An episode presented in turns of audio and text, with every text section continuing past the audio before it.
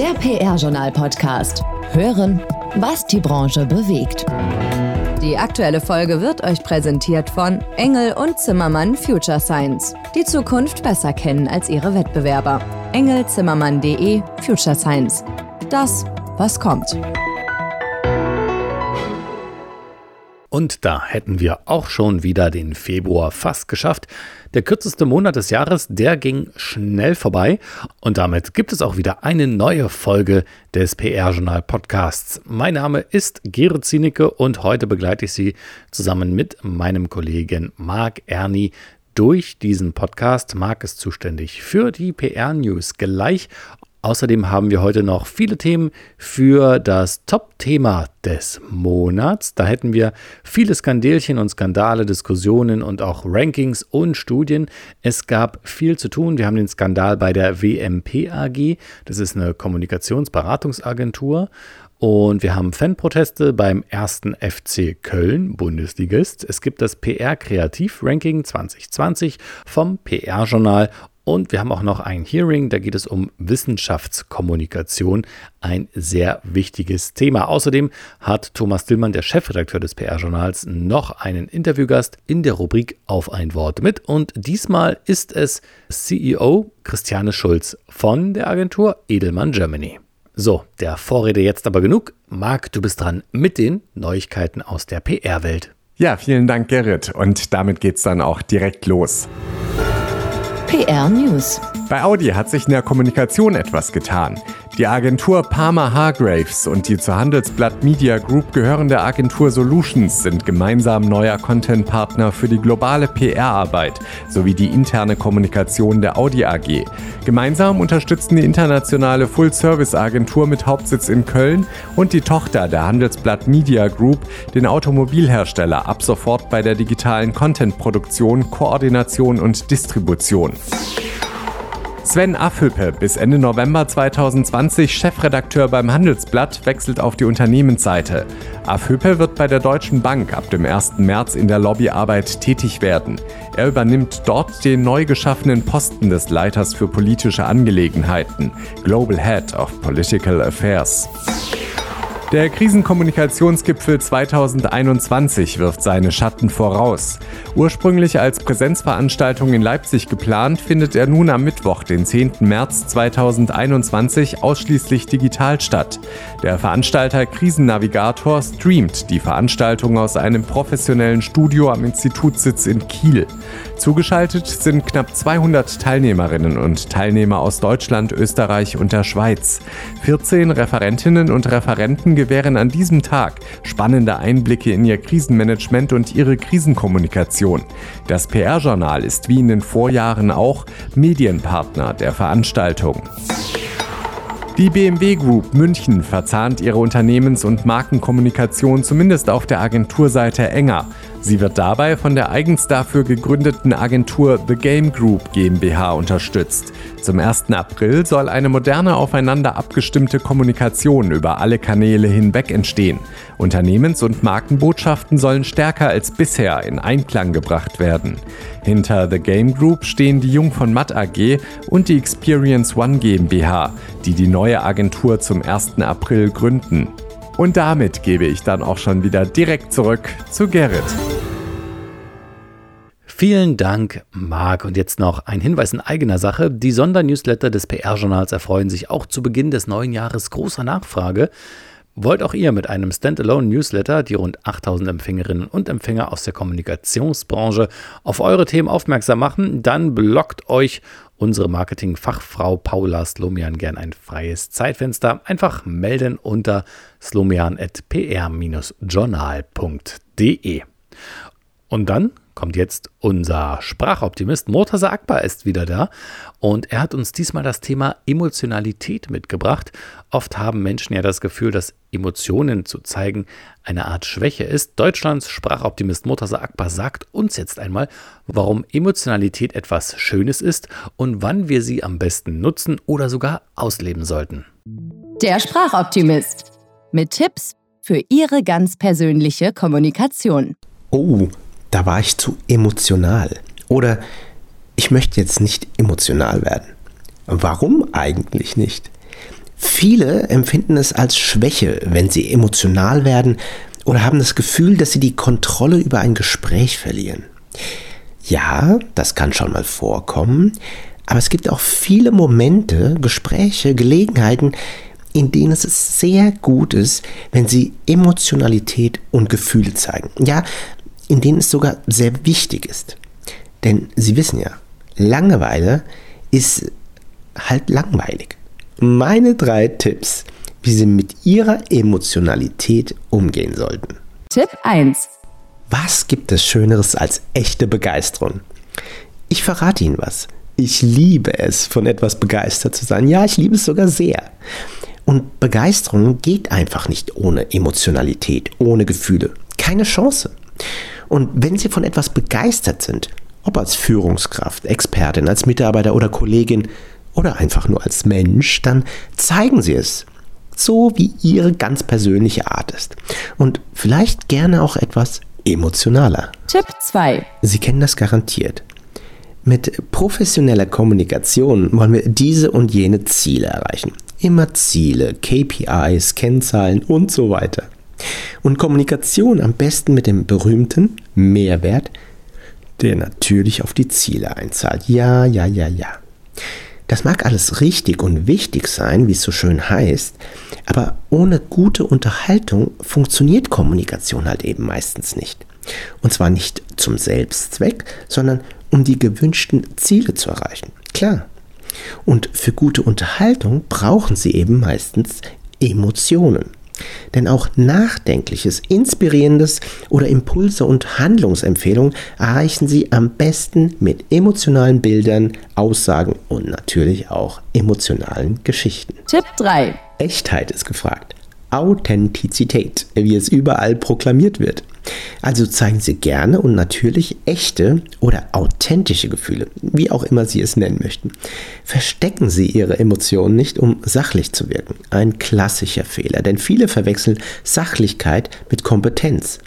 Und wenn Sie gefühlvoll sind, dann wirken Sie natürlich nicht kompetent. Das ist natürlich vollkommener Quatsch. Wenn Sie selbst emotional sind, wecken sie nämlich auch echte Emotionen bei ihren Gesprächspartnern oder gar ihrem Publikum. Und das wird es ihnen danken. Denn Langeweile, hm, Sie wissen schon. Bewusster zu kommunizieren, es kostet meistens Zeit, Energie und Krebs. Aber es lohnt sich für jeden von uns und ganz bestimmt auch für Sie. Machen Sie mit. Danke dafür. Der Sprachoptimist Murtaza Akbar. Kommunikationscoach, Speaker und Geschäftsführer von Wortwahl. Agentur für Unternehmens- und Online-Kommunikation. Jeden Monat neu im PR-Journal Podcast und als Kolumne auf pr-journal.de. Und jetzt kommen wir zum nächsten Thema, obwohl eigentlich sind es diesmal ja mehrere. Top-Thema des Monats. Dazu begrüße ich den Chefredakteur des PR-Journals. Hallo, Thomas Dillmann. Hallo, Gerrit. Die Themen haben wir ja vorhin schon mal grob angedeutet. Ähm, fangen wir an mit dem Skandal um die Kommunikationsberatungsagentur WMP AG. Kannst du noch mal ganz kurz sagen, ähm, worum es da ging? Ja, alles zusammengenommen ist das schon eine sehr unappetitliche Geschichte. Eigentlich wollte WMP in diesem Jahr neu anfangen. Letztes Jahr gab es äh, richtig ähm, äh, richtig Theater. Der fast der gesamte Aufsichtsrat ist zurückgetreten. Da waren dann prominente Figuren wie der frühere SPD-Bundesfinanzminister Eichel, der frühere Porsche-Chef äh, Wiedeking äh, dabei und äh, die sind alle von Bord gegangen und mit ihnen dann auch der damalige CEO Michael Inacker. Und mit dem Neuanfang dieses Jahr, ein neuer CEO wurde installiert, Ulrich Porwolik, und äh, der hat dann eben sozusagen äh, vorgefunden, dass also sein Vorgänger äh, offensichtlich äh, dort einen Scherbenhaufen hinterlassen hat und äh, so mhm. dass WMP letztendlich Strafanzeige gegen den Ex-Chef Michael Inacker gestellt hat, und zwar wegen schwerer Untreue. Was hat er denn genau gemacht? WMP wirft ihm vor, den Ruf des Unternehmens in zwei Fällen massiv geschädigt zu haben, sodass sogar Kunden später ihre Aufträge zurückgezogen hätten und dadurch ein erheblicher Vermögensschaden entstanden sei. Und zwar hat der Aufsichtsratsvorsitzende, der neue Bernhard Link, sogar von einem Kriminalfall in Acker gesprochen. Und zwar geht es um zwei Fälle. In einem Fall geht es um ein Positionspapier für das saudische Königshaus, in dem WMP behauptet, sie könnten in Deutschland die Berichterstattung für Journalisten, die Berichterstattung von Journalisten maßgeblich beeinflussen und man hätte bis hin zum Bundespräsidialamt Einfluss.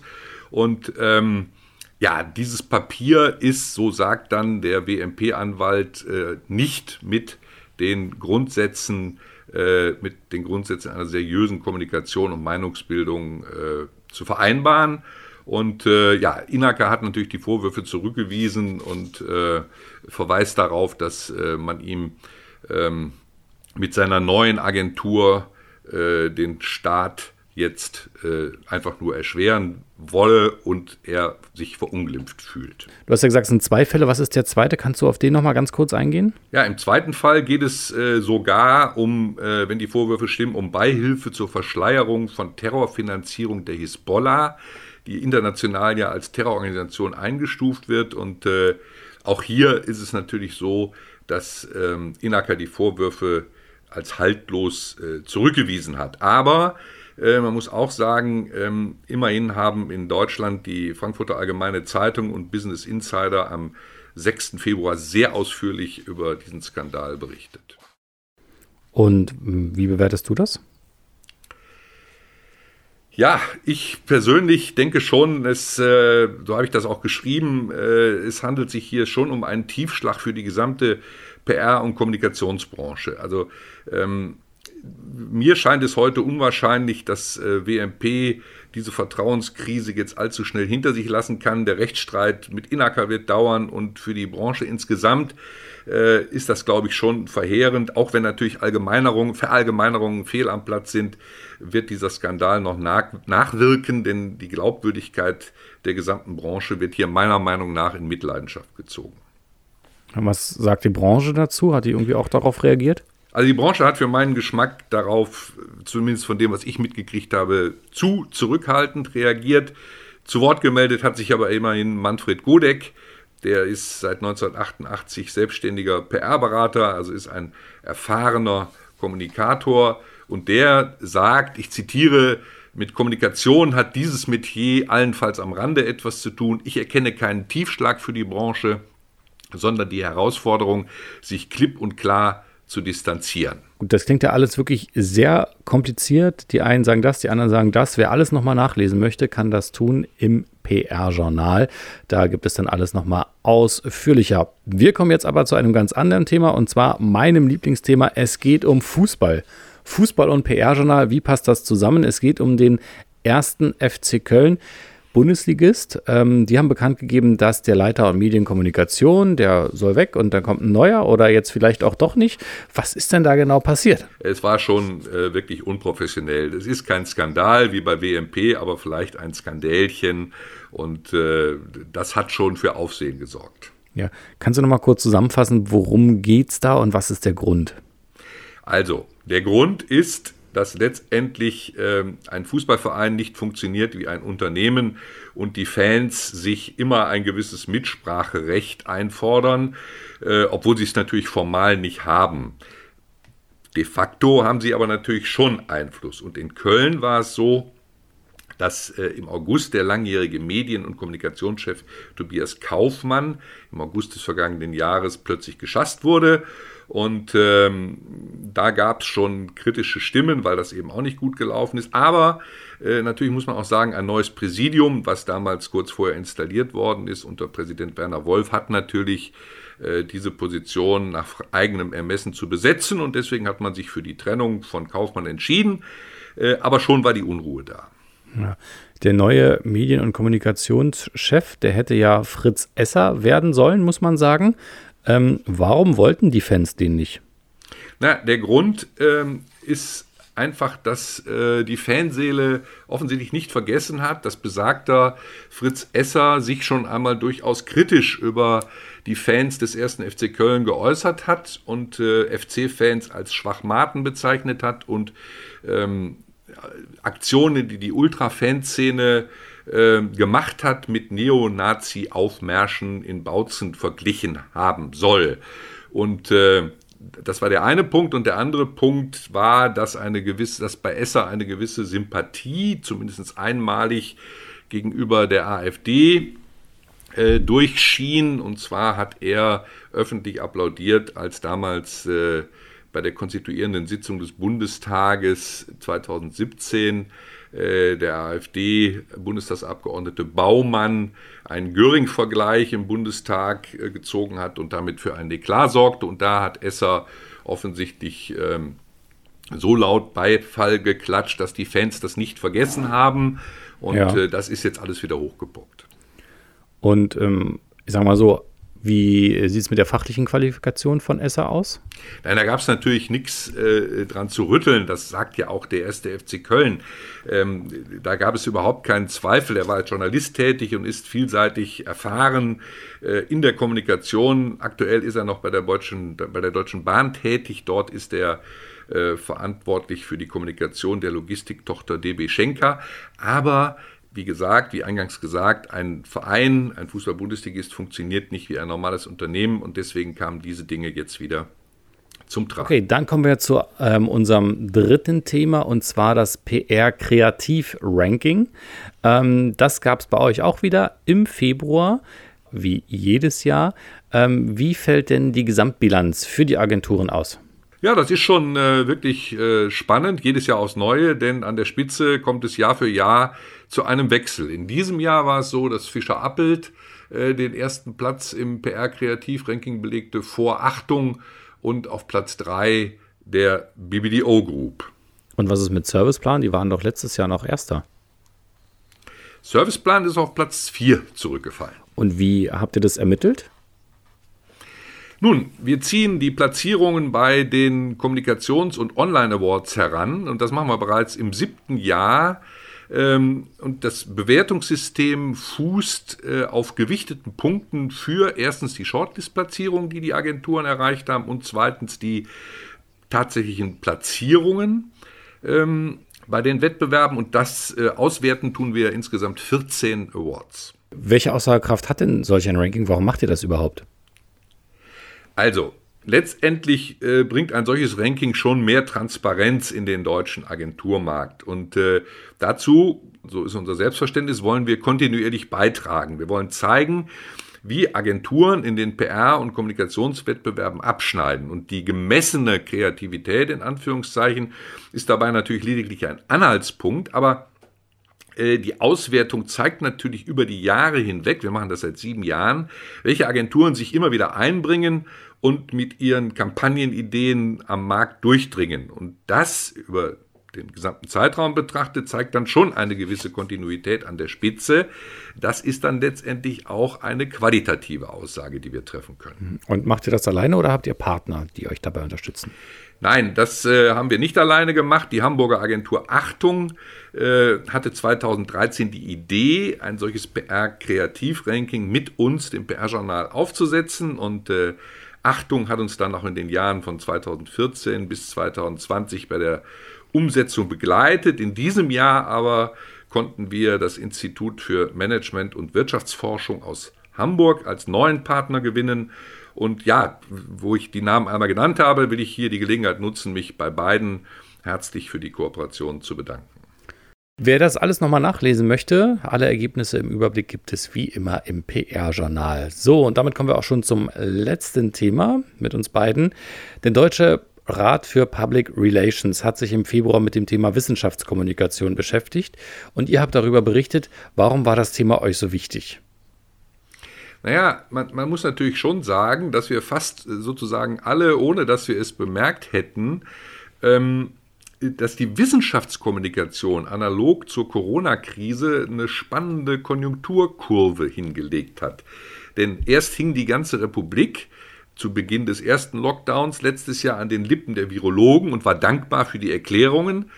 Dann wurde aber die Kommunikation uneindeutiger, es gab Widersprüche und äh, ja, es stellte sich so im allgemeinen Empfinden ein Unwohlsein ein, weil es plötzlich keine eindeutigen Antworten mehr gab und die Medien wurden kritischer und ja, manche Wissenschaftler fühlten sich missverstanden. Und Warum war das ähm, Thema der DRPR so wichtig? Nun, der DRPR hat das Thema aufgegriffen, ähm, weil er sich in seiner Arbeit auch schon damit beschäftigen musste und eben gemerkt hat, dass es für die Disziplin der Wissenschaftskommunikation, die sich eben schon von der Unternehmenskommunikation oder von der Produktkommunikation unterscheidet, dass es für diese Disziplin keine tragfähigen Richtlinien gibt und äh, vor allen Dingen nicht Richtlinien gibt, nach denen man die Arbeit dann tatsächlich bewerten kann. Und dann muss man hinzufügen, ähm, dass eben im Laufe der Corona-Zeit jetzt Wissenschaftskommunikation immer häufiger äh, bis in die allgemeine Öffentlichkeit hinein eine Auswirkung hatte und der Rat eben auch gefordert war, unseriöses Vorgehen zu ahnden. Stichwort Heinsberg-Protokolle. Da musste der DRPR ja eine Rüge aussprechen. Und äh, ja, es handelt sich also letztendlich um ein schwieriges Thema. Und auf der einen Seite gibt es einen gewollten wissenschaftlichen Diskurs, der von widerstreitenden Erkenntnissen lebt. Und auf der anderen Seite äh, will die interessierte Öffentlichkeit aber auch klare Ergebnisse haben. So, und wenn dann noch sozusagen die Wissenschaft auf den Boulevardjournalismus trifft, äh, siehe Bild und äh, Virologe Drosten, dann wird es einfach besonders schwierig. Und was war genau jetzt das Ziel? Also der DRPR versteht sich ja als Ethikrat für die Branche und will eben der Branche Orientierung geben. Und jetzt mit diesem Hearing, äh, da hat man also wirklich den Startschuss für eine offene und vielleicht auch kritische Diskussion mit Fachleuten aus der Wissenschaftskommunikation gegeben. Und gemeinsam will man eben etwas erarbeiten, um der Branche etwas letztendlich an die Hand geben zu können. Denn Wissenschaftskommunikation braucht schon Verständnis und Akzeptanz. Und das war eben branchenpolitisch schon sehr interessant. Wer das alles nochmal nachlesen möchte, kann das tun unter pr-journal.de. Dort findet ihr auch den Bericht über das Hearing. So, Thomas, das war's. Ähm, und jetzt übergebe ich das Mikrofon wieder an dich. Du hast nämlich ein Interview geführt. Und zwar ähm, das Interview des Monats. Diesmal dein Gesprächspartner Christiane Schulz von der Agentur Edelmann. Und es geht um das Trust Barometer.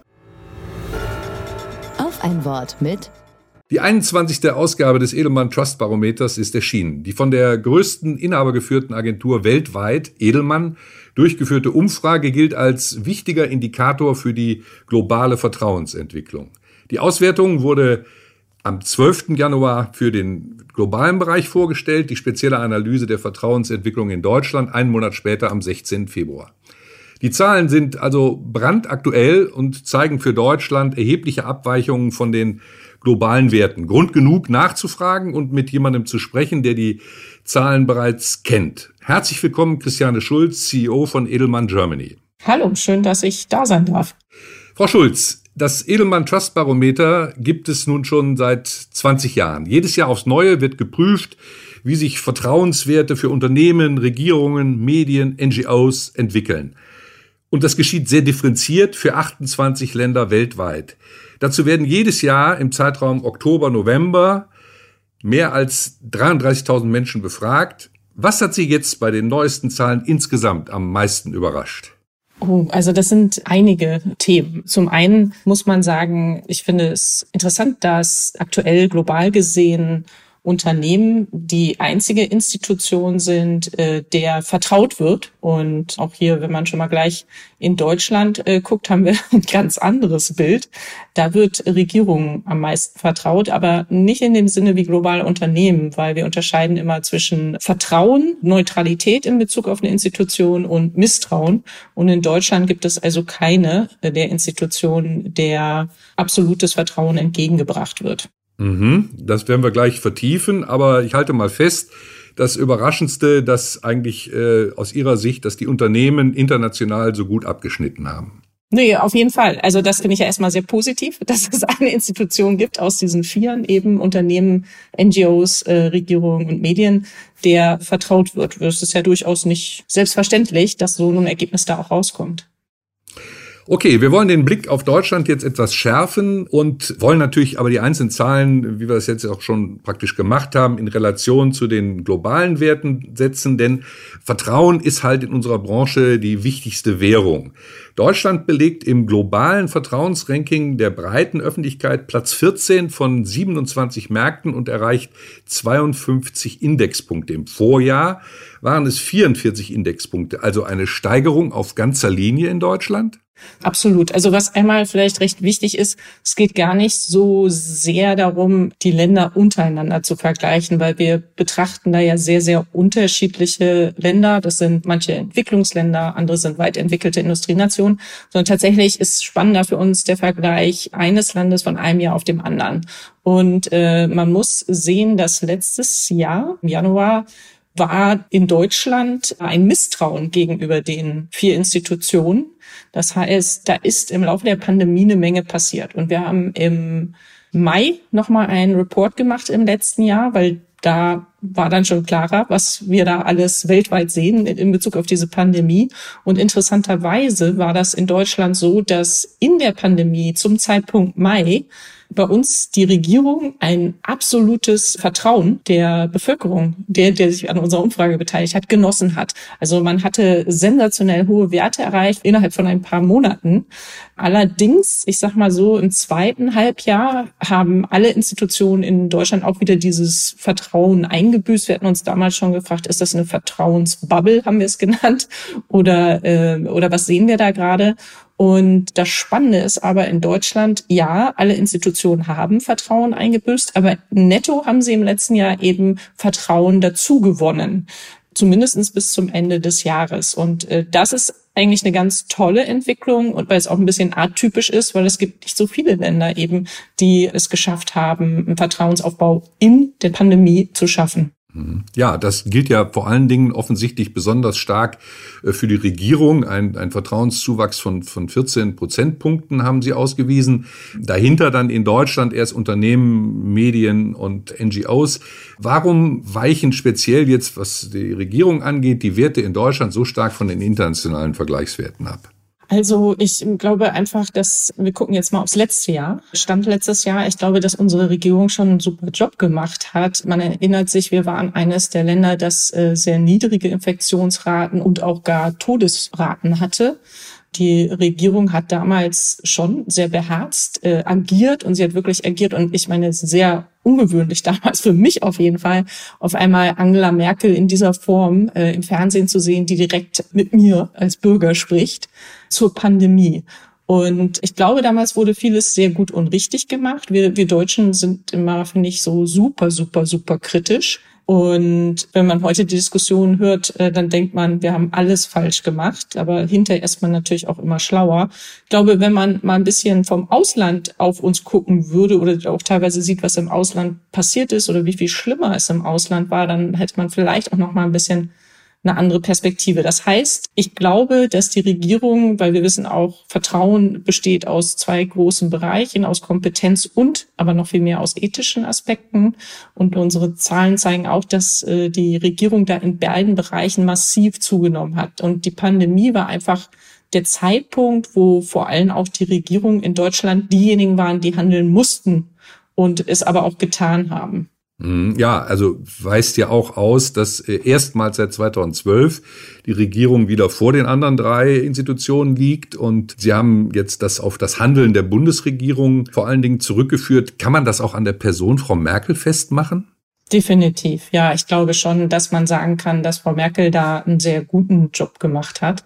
Ähm, aber äh, generell sehen wir in unseren Zahlen auch, dass es äh, vor allem die Bundesminister auch waren. Ich glaube, auch Herr Spahn hat eigentlich einen sehr guten Job auch im letzten Jahr gemacht, weil in unserer Studie unterscheiden wir schon auch zwischen ähm, also Regierung und Länder. Und bezüglich der Länder sind die Werte ein bisschen niedriger, als wenn man auf Bundesebene guckt. Dankeschön an den Chefredakteur des PR-Journals Thomas Dillmann und seinen Gast der CEO von Edelmann Germany, Christiane Schulz. Das Interview in voller Länge übrigens mit noch vielen weiteren Themen, kann ich schon mal verraten, gibt es am Montag, den 1. März hier. Also, wenn ihr es nicht verpassen wollt, dann einfach auf den Abo-Button drücken und dann kriegt ihr schon automatisch die Hinweise auf die neuen Folgen des PR-Journal-Podcasts und das Interview des Monats in voller Länge. Und zum Abschluss haben wir noch die Stellenanzeigen. Karrieresprungbrett. Die Deutsche Gesellschaft für internationale Zusammenarbeit sucht eine Spezialistin oder einen Spezialisten für digitale Kommunikation in Eschborn. Das M-Werk, eine der führenden Agenturen in der Kommunikationsbranche im Bereich Gesundheit und Medizin in Deutschland, hat gleich zwei Trainee-Stellen zu vergeben. Und als drittes haben wir noch Element C. Das ist eine inhabergeführte Kommunikationsagentur mit den Units PR und Brand Design. Und da wird eine Vollzeitstelle für einen PR-Consultant, männlich, weiblich, divers, wie alle unsere Stellenangebote, in München gesucht. So, und dann haben wir noch eine kleine Werbung in eigener Sache.